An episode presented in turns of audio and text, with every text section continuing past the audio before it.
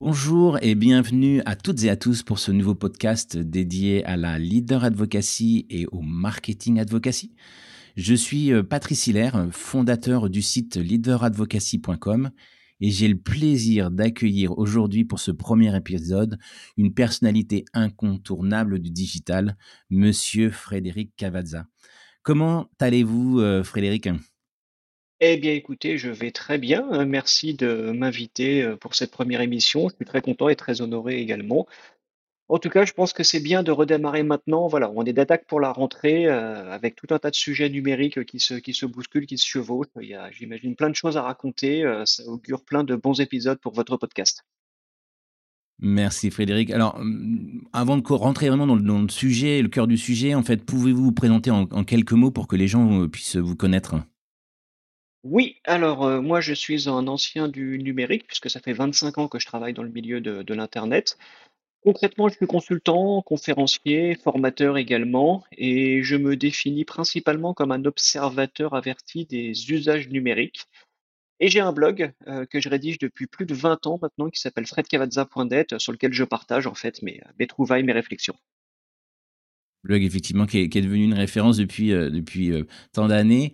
Euh, mais avant, effectivement, de rentrer euh, dans, dans le sujet du marketing advocacy et de ses composantes, vous qui êtes un, observateur averti des médias sociaux, pouvez-vous nous faire un point, en fait, aujourd'hui sur les grandes tendances autour de, ce sujet, s'il vous plaît? Les grandes tendances, on peut en isoler quatre hein, rapidement. Il y a déjà le psychodrame autour de Twitter, voilà, qui est maintenant X, avec euh, tous ces changements extrêmement rapides, unidirectionnels, hein, puisque le nouveau patron, enfin le nouveau propriétaire, euh, Elon Musk, voilà, prend euh, une décision tous les week-ends, voilà, il, il casse, il déconstruit, il démonte Twitter petit à petit. On ne sait pas trop où ça va mener, et c'est bien dommage parce que Twitter n'a pas vraiment d'alternative. Il y a bien Thread qui a été lancé par, par, Facebook, enfin par Meta, mais on ne sait pas où tout ça va et c'est un petit peu dommage. Le deuxième sujet, bien évidemment, c'est la prédominance de TikTok. Donc, quelles que soient les actions qui sont entreprises par les autres leaders sur les médias sociaux, euh, TikTok est omniprésent. Euh, il est, on va dire, c'est la balise, euh, la plateforme que tout le monde regarde et que tout le monde essaye de copier, ce qui est quand même assez incroyable. Le troisième sujet, c'est euh, enfin l'Union européenne qui arrive à faire plier les grandes plateformes sociales. On l'a vu avec Facebook, on l'a vu la semaine dernière avec TikTok et cette semaine avec Snapchat. Donc l'Union européenne qui force euh, les grandes plateformes sociales à euh, se plier à, la volonté du législateur, notamment le fait d'interdire les flux algorithmiques au profit d'un flux chronologique. C'est ce qui va notamment se passer sur TikTok et sur Snapchat. Voilà, c'est l'Union européenne qui a le dernier mot. Donc pour les utilisateurs euh, de l'Union, euh, ça sera désormais un flux chronologique. Et enfin, le dernier sujet, et pas des moindres, euh, ce sont les IA génératives, donc la capacité pour les intelligences artificielles de rédiger des contenus. Quand on euh, mélange ça avec bien évidemment ces plateformes de création et de partage de contenu, bah, on ne sait pas. On ne sait pas ce que ça va donner. Euh, voilà, euh, le fait qu'une IA puisse générer des tweets, le fait qu'une IA puisse générer des articles, puisse générer des vidéos, euh, des images. concrètement, on ne sait pas comment tout ça va se passer en termes de droits d'auteur, en termes de responsabilité, en termes de... c'est l'inconnu quelque part. Donc ça, vraiment, c'est les quatre gros sujets qui monopolisent, on va dire, la grande sphère des médias sociaux. Ouais, donc encore beaucoup, beaucoup de sujets euh, d'actualité. On, le voit encore avec, euh, avec cette synthèse que, que, vous avez fait, Fred. Euh, et maintenant, pour revenir à un sujet, donc le sujet qui nous intéresse aujourd'hui, donc on, s'aperçoit aujourd'hui que les prises de parole de marques sur les réseaux sociaux ont vu en fait un accompagnement de ces prises de parole d'abord autour des collaborateurs, ensuite autour des créateurs de contenu, et maintenant on s'aperçoit qu'effectivement on a de plus en plus de, dirigeants euh, qui euh, aujourd'hui euh, vont euh, prendre la parole sur euh, les médias sociaux. Euh, et aujourd'hui, je voulais avoir votre sentiment justement sur cette évolution donc de la partie donc collaborateur. Ensuite, on a eu donc ces influenceurs et maintenant on a donc la leader advocacy. Comment vous percevez vous en tant qu'expert ces, ces différentes tendances? C'est une très bonne chose, euh, parce qu'aujourd'hui, la communication institutionnelle, donc la, communication descendante, elle est plutôt bien maîtrisée hein, sur les médias traditionnels. Par contre, on arrive au bout de l'exercice hein, sur les médias sociaux parce que bah, ce sont des médias dans lesquels on est censé avoir un peu de proximité, un peu de dialogue. Et effectivement, euh, les marques ont du mal à, à dialoguer et à, et à rester proches des, des, consommateurs ou des publics. Donc, le fait d'avoir des humains euh, qui s'expriment, c'est une très très bonne chose. C'est exactement à ça que servent les médias sociaux. Après ça, euh, tous les humains ne sont pas forcément des, euh, enfin tous les collaborateurs d'une entreprise sont pas forcément des grands communicants. Hein. Ça reste des êtres humains, donc ils peuvent faire des écarts et ainsi de suite. Donc c'est une très bonne chose également qu'on puisse encadrer les prises de parole des collaborateurs, notamment à travers les programmes d'employés advocacy. D'une part pour les stimuler, d'autre part pour les encadrer, donc éviter qu'il y ait des débordements. C'est également une bonne chose qu'on puisse encadrer toutes les collaborations euh, avec les influenceurs, parce que bah, les influenceurs aussi et les créateurs de contenu euh, sont des êtres humains, donc ils peuvent déraper, euh, ça peut ne pas correspondre à ce que veut la marque, donc c'est bien que tout ça soit cadré. Et enfin, l'accompagnement de la prise de parole des patrons, ça c'est une très bonne chose également, donc parce que la qualité première des dirigeants, c'est de diriger une entreprise, hein, c'est pas forcément de communiquer dans les, euh, dans les médias et encore moins dans les médias sociaux. Donc c'est plutôt une très très bonne chose qu'on institutionnalise ces pratiques d'accompagnement de la prise de parole des dirigeants sur les médias sociaux. Je pense que tout le monde y gagne dans cette histoire. Merci Fred. Donc la partie, si on revient plus euh, dans un premier temps sur la partie donc emploi advocacy, aujourd'hui comment aujourd'hui les, les collaborateurs euh, euh, prennent la parole sur les, médias sociaux? On a en fait depuis plusieurs années aujourd'hui de grands plans de communication euh, de l'ensemble des groupes. Même maintenant, effectivement, en province, on s'aperçoit que euh, beaucoup beaucoup de d'entreprises de, accompagnent aussi leurs collaborateurs parce qu'il y a besoin de mettre en avant justement la marque employeur, l'activité, l'envie envie aussi de recruter, puisqu'on s'aperçoit qu'il y a beaucoup de difficultés à recruter. Donc souvent, l'emploi advocacy est un premier pas euh, vers ces, éléments-là d'échange. Euh, Aujourd'hui, euh, quand vous regardez, vous, euh, donc ces, éléments d'évolution, euh, comment aujourd'hui vous percevez ces, ces éléments-là pour les grands groupes, des petits groupes, en termes de, de gestion de l'employé advocacy? On va très clairement dans la bonne direction, puisqu'aujourd'hui, on a des plateformes, euh, des outils en ligne de gestion de, de, la prise de parole des collaborateurs sur les médias sociaux. Donc, c'est plutôt une belle chose que ça soit institutionnalisé, donc que ça soit reconnu par l'employeur, que ça soit encadré et que ça soit euh, rétribué dans la mesure où il y a des principes de challenge. Voilà, ceux qui ont le, le, le plus de portée bah, vont accumuler des points et les points vont se transformer en euh, des, des, petits prix, ce genre de choses. Donc c'est plutôt intéressant, encore une fois, de cadrer, d'inciter et de récompenser les collaborateurs qui vont euh, donner du temps et de l'énergie euh, pour pouvoir euh, diffuser la, bonne parole de leur, employeur.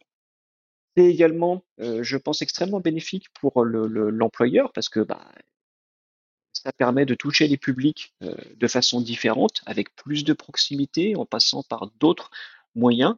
Aujourd'hui, une marque, priori, a une portée qui est quasi nulle. Donc la seule façon pour elle d'exister sur les médias sociaux, c'est de faire de la publicité. Et la publicité sur les, enfin, les, publications sponsorisées, euh, on connaît les limites de tout ça. Donc si on veut faire autrement, si on veut faire mieux, si on veut travailler en proximité, c'est à travers les salariés, les collaborateurs. Et c'est pour ça que les, euh, les outils de, de, de gestion de, de l'employé d'advocacy, donc de la prise de parole des collaborateurs. Je trouve que c'est une très bonne chose. À partir du moment où ce n'est pas trop strict, à partir du moment où on n'essaye pas trop de polisser la prise de parole avec par exemple des tweets ou des messages tout, tout faits, bon, là on perd un peu de, de, de, de l'intérêt du, du bazar. Ouais, autrement dit, il faut laisser pour vous de la liberté, laisser de la liberté à chacun euh, d'interagir ah oui. quand même aussi sur, ah oui, euh, sur, sur sinon on, on, perd la spontanéité, on perd la, la, la, proximité. Effectivement, il faut quand même les laisser faire. Ça reste des, collaborateurs qui sont responsables. Donc euh, oui, oui, bien sûr. Pour les patrons et les dirigeants, c'est peut-être un petit peu di différent parce qu'ils ont une plus grosse responsabilité. Eux, ils incarnent le, l'entreprise, la voix de l'entreprise. Euh, potentiellement, l'exposition n'est pas la même puisqu'il peut y avoir des journalistes qui sont en embuscade euh, à la recherche du, moindre dérapage. Donc, euh, c'est un exercice plus délicat. Même s'il est très très intéressant parce que Moi, je fais le parallèle entre la démocratie directe et la communication directe. L'air de rien, un dirigeant qui prend la parole sur les médias sociaux, c'est une communication directe, voilà, du patron vers les consommateurs. Donc, euh, c'est une très bonne chose, mais c'est un exercice qui est quand même euh, euh, peut-être délicat parce que les patrons sont mobilisés à gérer une entreprise, d'accord? Ils n'ont pas forcément le temps de se former aux médias sociaux et ils sont pas forcément préparés à toute la violence qu'on peut trouver aujourd'hui sur les médias sociaux. Donc c'est bien qu'ils soient accompagnés, voilà, pour pas qu'ils dérapent, pour pas qu'ils paniquent, pour pas qu'ils se découragent. C'est plutôt une très bonne chose et également pour les inciter à avoir une prise de parole qui soit franche, euh, qui soit euh, transparente, authentique et pas quelque chose qui ressemble à un communiqué de presse, mais euh, voilà, en résumé. Encore une fois, il n'y a pas d'intérêt. Oui, donc c'est effectivement le, le règne de l'interaction, et donc c'est souvent aussi une, une, une, difficulté que peuvent avoir euh, aussi bien les collaborateurs que les dirigeants sur cette capacité à euh, trouver le temps, mais également avoir la capacité de, de répondre quand on est collaborateur euh, pour pour avoir donc la, être dans la ligne et effectivement ne pas avoir de, de problème après ensuite de, de viralisation négative. Par, par rapport au, au support lui-même, euh, Fred, euh, les réseaux sociaux aujourd'hui, donc il y, a, y a pléthore de réseaux sociaux qui sont disponibles. Euh, Aujourd'hui, pour vous, est-ce qu'il y a des réseaux sociaux qui sont plus en adéquation avec euh, euh, donc cette pratique de d'employé advocacy, de leader advocacy? Non, pas réellement, parce que euh, toute entreprise aujourd'hui euh, est déjà présente sur euh, bah, les, réseaux sociaux habituels, hein, les, les, plateformes habituelles, hein, les Facebook, Instagram, YouTube, Twitter et ainsi de suite. Donc, si dans votre programme d'employé advocacy, vous restreignez ça au support sur lesquels la marque est présente, ça limite l'intérêt.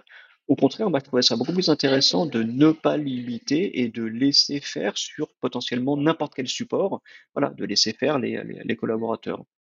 D'aller par exemple traîner sur les forums, d'aller sur des euh, plateformes sociales moins connues. Pour moi, c'est tout l'intérêt. Avec la difficulté qu'on évoquait tout à l'heure, c'est que derrière, il y a moins de, euh, surveillance, on va dire, et de gestion par l'entreprise, puisqu'elle elle, est moins présente ou elle connaît moins ses, supports. Donc ça peut être aussi un risque pour, euh, le collaborateur de prendre sur une plateforme un peu, différente de, de, de, de des interactions qui sont faites aujourd'hui par, rapport à la marque. Est-ce qu'une marque aujourd'hui, elle surveille tout ce qui est dit en point de vente? Elle fait confiance à ses collaborateurs. Bah, c'est pareil pour, pour l'employé advocacy. Je pense qu'à un moment donné, euh, s'il y a un programme qui est monté, euh, la marque doit faire confiance. Ok, merci Fred. Alors, il y a aussi une autre, une autre partie qui m'intéressait aujourd'hui d'échanger avec vous. Euh, c'est forcément euh, avec beaucoup d'actualité, puisque c'est le, le, ce qu'on appelle la, la, Partners Advocacy. Donc, c'est aujourd'hui comment les marques travaillent avec des créateurs de contenu, avec donc des, des, des personnes aujourd'hui qui peuvent parler au nom de, de, sur les produits de la marque, par exemple. Euh, mais on s'aperçoit que souvent, en fait, il y a aussi euh, un certain nombre d'excès qu'on qu a pu constater et que le, que le gouvernement a mis en place avec une loi spécifique pour encadrer ces, ces pratiques. Euh, Aujourd'hui, euh, on arrive, je pense, à, des moments un peu charnières sur, sur cette relation marque-créateur de contenu. Euh, et euh, bah, au moins aujourd'hui, vous percevez, vous, cette, cette, cette évolution? Alors, l'utilisation des influenceurs ou des créateurs, euh, c'est quelque chose qui commence à être bien balisé, hein, puisque ça fait euh, quasiment 20 ans qu'on fait ça. Ça a commencé avec les blogueurs au début des années 2000, et aujourd'hui tout ça est parfaitement institutionnalisé et industrialisé, avec effectivement euh, peut-être un côté mécanique qui, qui, se met en place. Donc c'est plutôt compliqué d'arriver aujourd'hui à trouver un créateur qui soit d'accord pour monter un partenariat avec une marque, euh, un créateur qui soit à la fois pertinent et fiable sur, euh, sur un sujet. Le problème, c'est que quand vous avez quelqu'un qui a de l'audience ou qui s'exprime sur un sujet, plus son audience est grande et plus il va commencer à faire des partenariats, de la publicité. Donc là, c'est plus des créateurs, c'est des hommes sandwich ou des femmes sandwich une sorte de média, quoi. Hein, on se sert en termes de, de ah bah. C'est des, des, médias individuels, tout à fait. Mmh. Donc c'est mmh. euh, un exercice compliqué.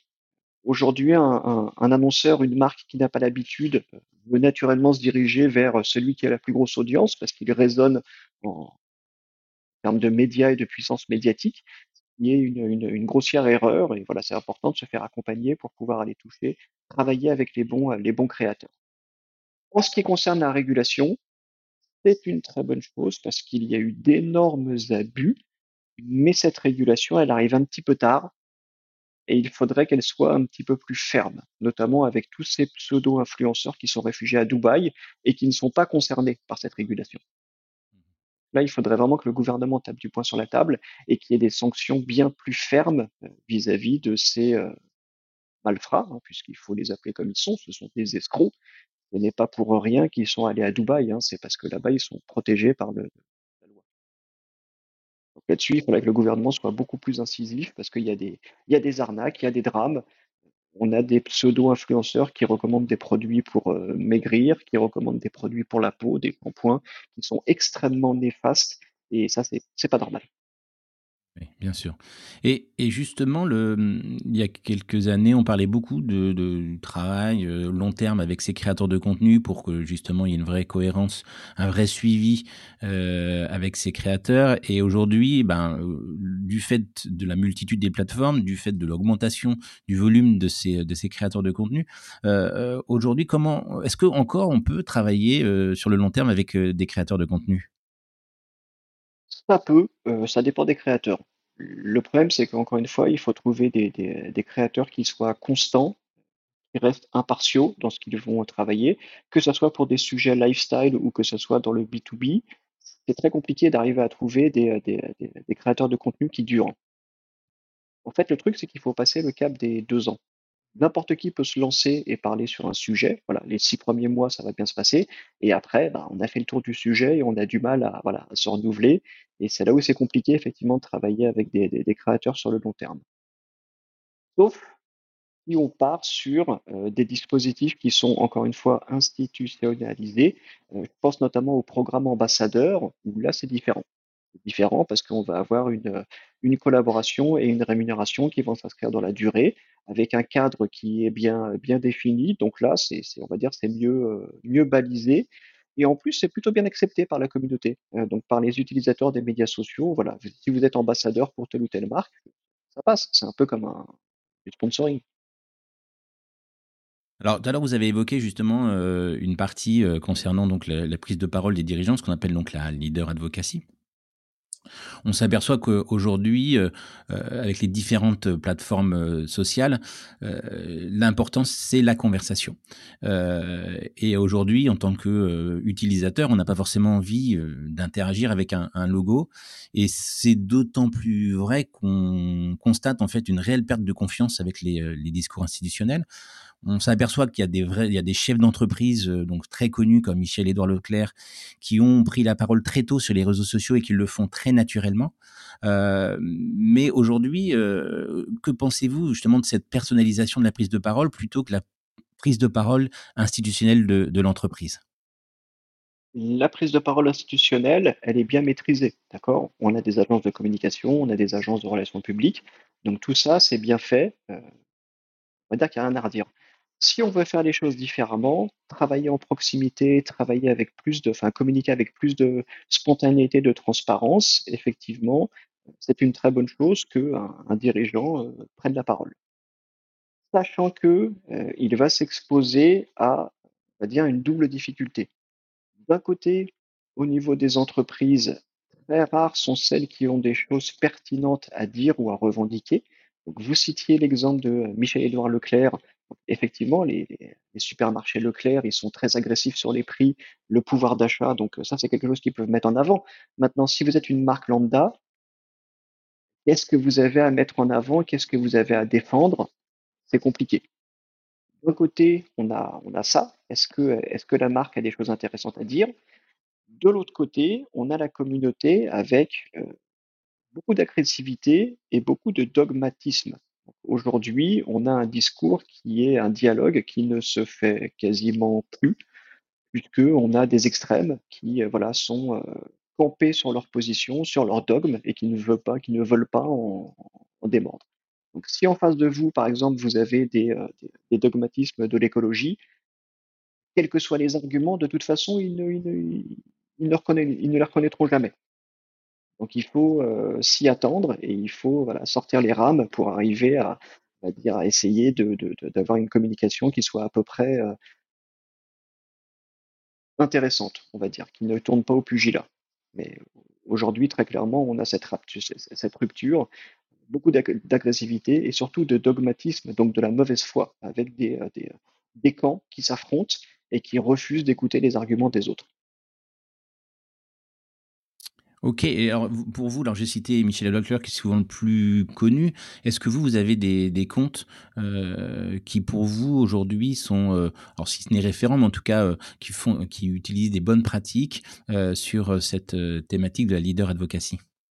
Ah, Malheureusement, j'ai pas vraiment d'exemple de, en tête hein, d'un patron ou d'un dirigeant qui, qui s'expose et qui joue le jeu de façon spontanée et sincère.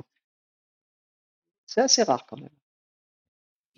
Euh, alors, justement, pour revenir sur le, sujet de, euh, de cette prise de parole, euh, souvent on entend justement les, différents dirigeants nous dire ben en fait j'ai vraiment une vraie euh, inquiétude euh, sur mon sur mon risque d'image même euh, personnel puisque euh, donc euh, c'est plus la marque c'est euh, moi en tant que personne qui suis attaqué. Est-ce que vous pensez justement que la prise de parole elle est majoritairement positive? On va dire qu'il faut en retenir plutôt ces éléments là que de se dire ben, je vais j'ai un vrai risque de viralisation négative sur le sujet de la prise de parole et, des interactions hein, que vous évoquez avec les interactions des communautés bah, Le risque, il est omniprésent. S'il si doit y avoir un bad buzz, il, il, y aura. Et encore une fois, aujourd'hui, on est sur un schéma de radicalisation.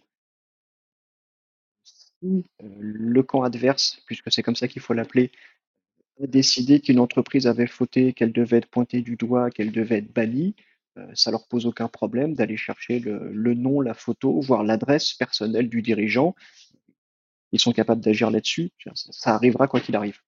Mmh. Donc autant avoir euh, pignon sur rue et de pouvoir se défendre et euh, d'orienter au contraire, on va dire, les, les, critiques ou les bad buzz sur une personnalité pour pouvoir euh, un minimum, euh, on va dire, euh, canaliser les échanges. Oui, souvent, c'est ce qu'on on constate hein, sur des, des, gestions de crise. Justement, on s'aperçoit que les, les gens, euh, après cette gestion de crise, se disent bah, on aurait dû euh, euh, mettre en place ou prendre la parole euh, déjà plutôt que de créer quelque chose au moment de cette gestion de crise. Donc, pour vous, l'anticipation, elle est essentielle pour répondre justement à cette possibilité euh, aujourd'hui qu'ont toutes les marques. Hein, on, on, est vraiment sur toutes les marques, pas uniquement les marques nationales. Euh, cette capacité qu'on peut avoir à avoir, alors pas forcément un compte qui soit tout le temps actif, mais en tout cas qui soit présent euh, et en interaction avec la communauté pour justement euh, anticiper euh, et être présent en cas de, viralisation négative. Exactement, c'est occuper le terrain pour pouvoir être prêt le, le, le jour J. Alors justement, tout à l'heure, je vous ai posé une question sur les, euh, les, réseaux euh, un peu référents. En tout cas, dans, l'expertise que, que l'on qu a nous sur euh, donc euh, le site leaderadvocacy.com, on s'aperçoit euh, que euh, LinkedIn est quand même toujours un, une sorte de point d'entrée pour pour les dirigeants. Mais à l'inverse, on constate depuis maintenant quelques années, on va dire, une sorte de Facebookisation euh, de, ce LinkedIn où euh, finalement euh, ce qui était un, lieu très professionnel devient un lieu de, de vie. Et je voulais savoir votre avis sur le sujet, sur cette évolution, vous qui, qui êtes un, un, observateur averti des réseaux sociaux, de cette évolution en fait de LinkedIn qui est aujourd'hui très utilisée quand même sur cette thématique de la leader advocacy c'est une catastrophe. Effectivement, ces, ces, dernières années, on a eu une lente euh, dégradation. Aujourd'hui, sur LinkedIn, on retrouve beaucoup de débats politiques euh, qui ne devraient pas avoir lieu parce que c'est une plateforme professionnelle. On trouve des complotistes, on trouve des antivax, on a beaucoup de conseillers en gestion de patrimoine, on a beaucoup d'agents immobiliers, on a beaucoup de coachs de vie viennent essayer de, voilà, de trouver des clients, tout ça, et ça, ça, ça crée beaucoup de pollution, c'est très très dommage. Et on a aussi beaucoup d'activistes, donc des, c'est pas des lobbies, c'est des pseudo-lobbies, encore une fois, avec leur position dogmatique. On ne peut pas avoir raison avec eux. Donc tout ça, c'est, c'est, dommage. Ça arrive petit à petit, et je ne comprends pas pourquoi le, le propriétaire de LinkedIn, donc Microsoft, n'est pas plus, euh, plus, on va dire, euh, ferme sur, sur ces dérives et pourquoi ils ne font pas le ménage, parce qu'il y a beaucoup de pollution. Ouais. Alors l'autre sujet, heu, c'est, heu, on nous dit souvent que ces prises de parole, de dirigeants, elles sont, heu, exclusivement, l'apanage des grandes entreprises et donc forcément, des, dirigeants de ces grandes entreprises. Alors que, bah, effectivement nous, à leaderadvocacy.com, on pense l'inverse. On se dit qu'aujourd'hui, en région, les grandes ETI ou même les startups aujourd'hui qui lèvent des fonds, ont besoin sur cette, notion de marque employeur, mais également autour de euh, travailler euh, euh, la connaissance de la marque et de ses produits, qu'il faut que les dirigeants de TI euh, donc prennent aussi la parole sur les réseaux sociaux. Est-ce que vous aussi vous notez cette, cette différence, en tout cas ce positionnement et cette interrogation, on dire des, des entreprises et des petites entreprises au sujet de cette prise de parole des, dirigeants? Oui, oui, effectivement, il y a il y a cette distinction et c'est bien dommage parce que le dirigeant d'une grande entreprise, c'est pas le créateur, d'accord? Lui, c'est un administrateur. Il est là pour, heu, baisser les coûts et heu, voilà, schéma schématiquement. Donc heu, c'est quelqu'un qui est éloigné du terrain. Qu'est-ce qu'il connaît réellement des des des réalités opérationnelles? Je me pose la question. C'est pas une critique, hein. Son rôle, c'est Mmh mh. d'administrer. Moi, je trouve ça beaucoup plus intéressant que des, dirigeants d'ETI ou de ou de PME qui en sont généralement à l'origine, puissent s'exprimer sur un sujet qu'ils connaissent par cœur, parce que c'est eux qui ont créé l'entreprise. Donc ils ont la connaissance de l'offre, du terrain, de ses contraintes et ainsi de suite. C'est à mon sens beaucoup plus intéressant. Avec une facilité justement des sujets de storytelling puisque, derrière on a, heu, une actualité au quotidien, heu, qu'on peut partager qui est forcément beaucoup plus intéressante que, que les grandes communications institutionnelles, des des des grandes marques. Bah oui, qui se résume invariablement à, «Ah bah tiens, aujourd'hui on s'est réunis avec mon conseil d'administration et puis bah, la semaine prochaine je vais planter un arbre parce que en partenariat avec l'association, heu, Schmuch on agit pour la planète». Bah super, c'est vachement intéressant ça, tiens. C'est pour ça que l'exemple de de Michel est intéressant aussi parce que, heu, lui, il arrive à personnaliser, heu, son discours, à réagir à chaud sur des sujets autres que son entreprise, heu, en restant dans des choses de proximité, heu et c'est pour ça que je l'ai cité tout à l'heure parce que je trouve que, heu, alors même s'il est peut-être peut-être il est certainement, heu, il travaille avec des agences, mais en tout cas dans ce qu'il fait, on le sent bien que c'est lui qui met en avant, qu'il ne forcément pas réfléchi sur un plan, de communication, mais qu'à l'instant T, il a lu un article qui l'intéressait sur un sujet, qu'il le partageait et qu'il le commentait. Donc c'est aussi euh, cette notion de de, d'actualité à chaud qui est aussi intéressante pour euh, les communautés, je pense. Effectivement. Alors, et pour conclure euh, cette, cette discussion, euh, Frédéric, euh, est-ce que pour vous, il y a quelques bonnes pratiques euh, qu'on pourrait retenir euh, autour de la prise de parole euh, des dirigeants ou des cadres dirigeants d'une entreprise sur euh, les réseaux sociaux? Ah oui, oui, oui. Le la première chose, c'est la régularité. On peut avoir par exemple des, dirigeants qui se disent: «Allez, ce coup-ci, je m'y mets, zou, j'ouvre mon compte et heu, je me lance à fond». Là, ils sont capables de partir bille en tête et heu, peut-être de saturer, heu, la prise de parole ou de s'essouffler. Donc c'est important de leur expliquer que c'est pas un sprint, c'est une balade? Donc ils sont là pour, essayer de s'inscrire dans la durée, dans le paysage médiatique pour pouvoir, s'installer sur un sujet et prendre la parole. Ça, ça demande un minimum d'organisation.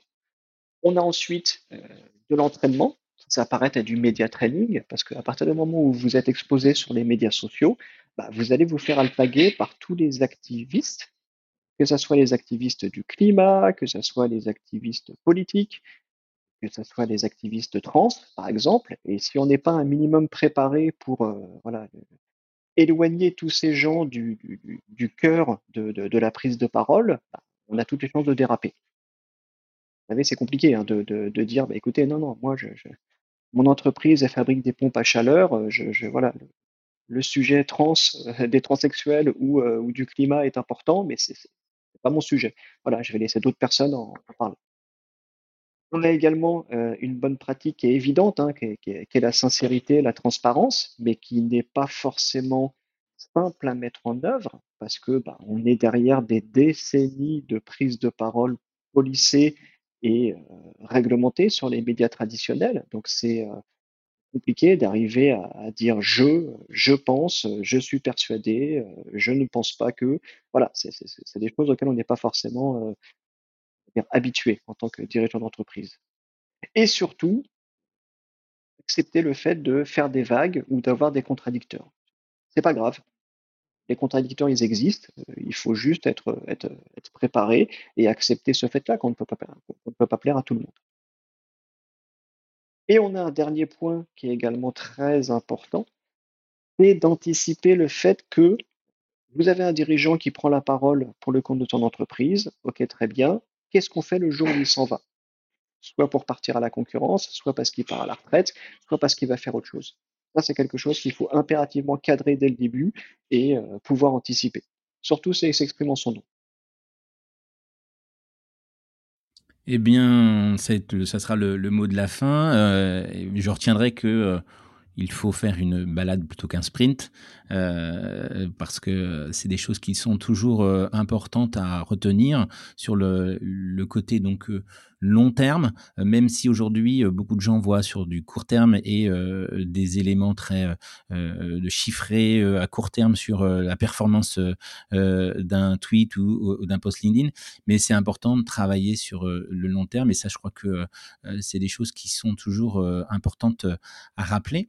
Merci encore euh, Frédéric de nous avoir accordé euh, votre temps précieux euh, sur ce podcast. Alors c'était le premier, donc c'est un moment important effectivement pour pour notre site leaderadvocacy.com. je vous rappelle où on peut vous trouver rapidement, mais ils seront aussi dans les notes de l'émission, hein, donc sur Twitter et autour des réseaux sociaux, c'est Fred Cavazza. et bien sûr votre votre site qui est fredcavazza.net où vous trouverez l'ensemble des informations. Il y a même une synthèse euh, de tout ce qui s'est passé dans l'été pour ceux qui, euh, qui veulent euh, en savoir plus. c'est des choses qui sont toujours intéressantes quand on, reprend l'actualité. merci encore mille fois Frédéric. et puis bah écoutez, pour les auditeurs, je vous souhaite une bonne bonne journée et puis on se retrouve très rapidement pour un deuxième épisode euh, de ce leaderadvocacy.com avec une autre personnalité pour échanger autour euh, de cette prise de parole des dirigeants et des équipes dirigeantes. Merci et à bientôt.